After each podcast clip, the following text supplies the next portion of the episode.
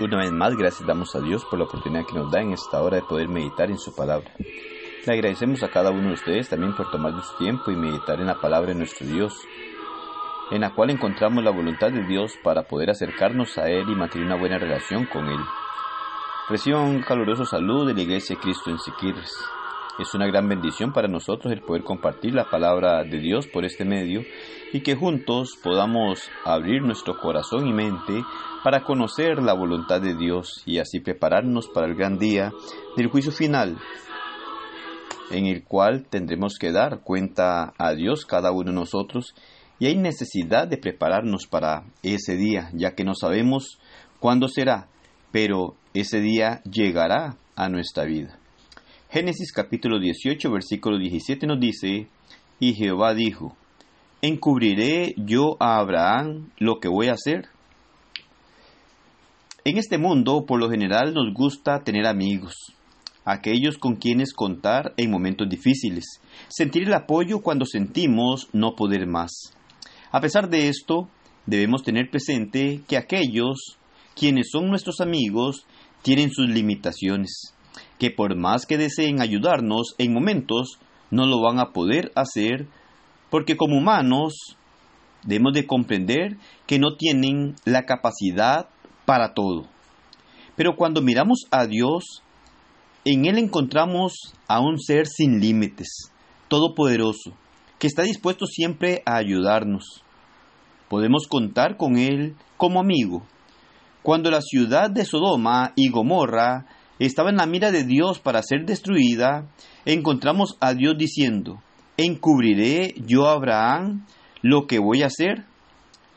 Esto nos demuestra que Abraham era amigo de Dios y como su amigo no le iba a encubrir lo que él iba a hacer. Abraham halló gracia ante Dios y por esta razón Abraham fue considerado amigo de Dios. En Isaías 41:8 nos dice, pero tú, Israel, siervo mío eres tú, Jacob, a quien yo escogí, descendencia de Abraham, mi amigo. Esta fue la razón por la que Jehová no le encubriría aquello a Abraham, porque era su amigo. De igual forma, nosotros podemos llegar a ser amigos de Dios y tener la gran bendición que tuvo Abraham. Nuestro Señor Jesucristo dijo en Juan 15:15, ya no os llamaré siervos, porque el siervo no sabe lo que hace su Señor, pero os he llamado amigos, porque todas las cosas que oí del Padre os las he dado a conocer. Esto es lo mismo que nos enseña el texto de Génesis, en la relación de Jehová con Abraham. Hoy podemos tener esa misma dicha, tener esa relación que tuvo Abraham con Dios nosotros podemos tener esta relación íntima con nuestro Dios, poder tener esta buena relación con Él y poder compartir a plenitud. Sin embargo, debemos tener presente lo que dijo Jesucristo en Juan 15:14. Vosotros sois mis amigos. Esto es interesante y alentador. Pero dice el texto, si hacéis lo que yo os mando. Aunque muchas personas no les gusta ver las condiciones que Dios pone, porque muchos creen que no hay condiciones para la salvación. Sin embargo, Dios condiciona la salvación porque demanda y ordena cosas que debemos de hacer. Dios por medio de su palabra llega a condicionar la salvación porque da normas a través de ella.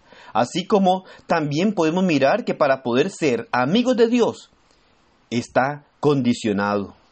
El texto dice, si hacéis lo que yo os digo. De esta manera llegamos a ser amigos de Dios al hacer las cosas que Él nos demanda. Así que todos tenemos la posibilidad de ser amigos de Dios, pero no todos lo llegan a hacer, porque depende de hacer lo que Él ordena. Así que debemos de procurar conocer qué es lo que Dios dice que debemos de hacer para ponerlo en práctica en nuestra vida y ser obedientes. Saber qué es lo que Él ordena, qué es lo que Él demanda, cuáles son las normas que Él establece. Esto podemos encontrarlo por medio de su palabra. Su palabra nos alumbra, nos dice qué es lo que Dios quiere que nosotros hagamos y está al alcance de toda persona. Toda persona puede conocer las normas que Dios establece para poder llegar a ser amigo de Dios. Esta será la única forma en la cual podemos llegar a ser amigos de Dios. Qué grandioso llegar a tener a nuestro Dios como amigo. Solo de esta manera podremos escapar del castigo eterno y tener la esperanza de habitar con nuestro Dios en la eternidad. Por eso debemos de procurar, debemos de mirar la gran necesidad que tenemos de buscar estar en paz con Dios, tener nuestra amistad con Dios para poder agradarle en todo lo que hacemos y así poder ir a morar en la eternidad con Él y no ir por una eternidad a un lugar de tormento y de sufrimiento. Hoy está en nuestras manos. Dios nos ha revelado su palabra y en su palabra dice qué es lo que debemos de hacer para llegar a ser amigos de Dios y poder agradarle en todo, honrándole y glorificándole y así poder prepararnos para el gran día del juicio final. Que el Señor le bendiga y pase un excelente día.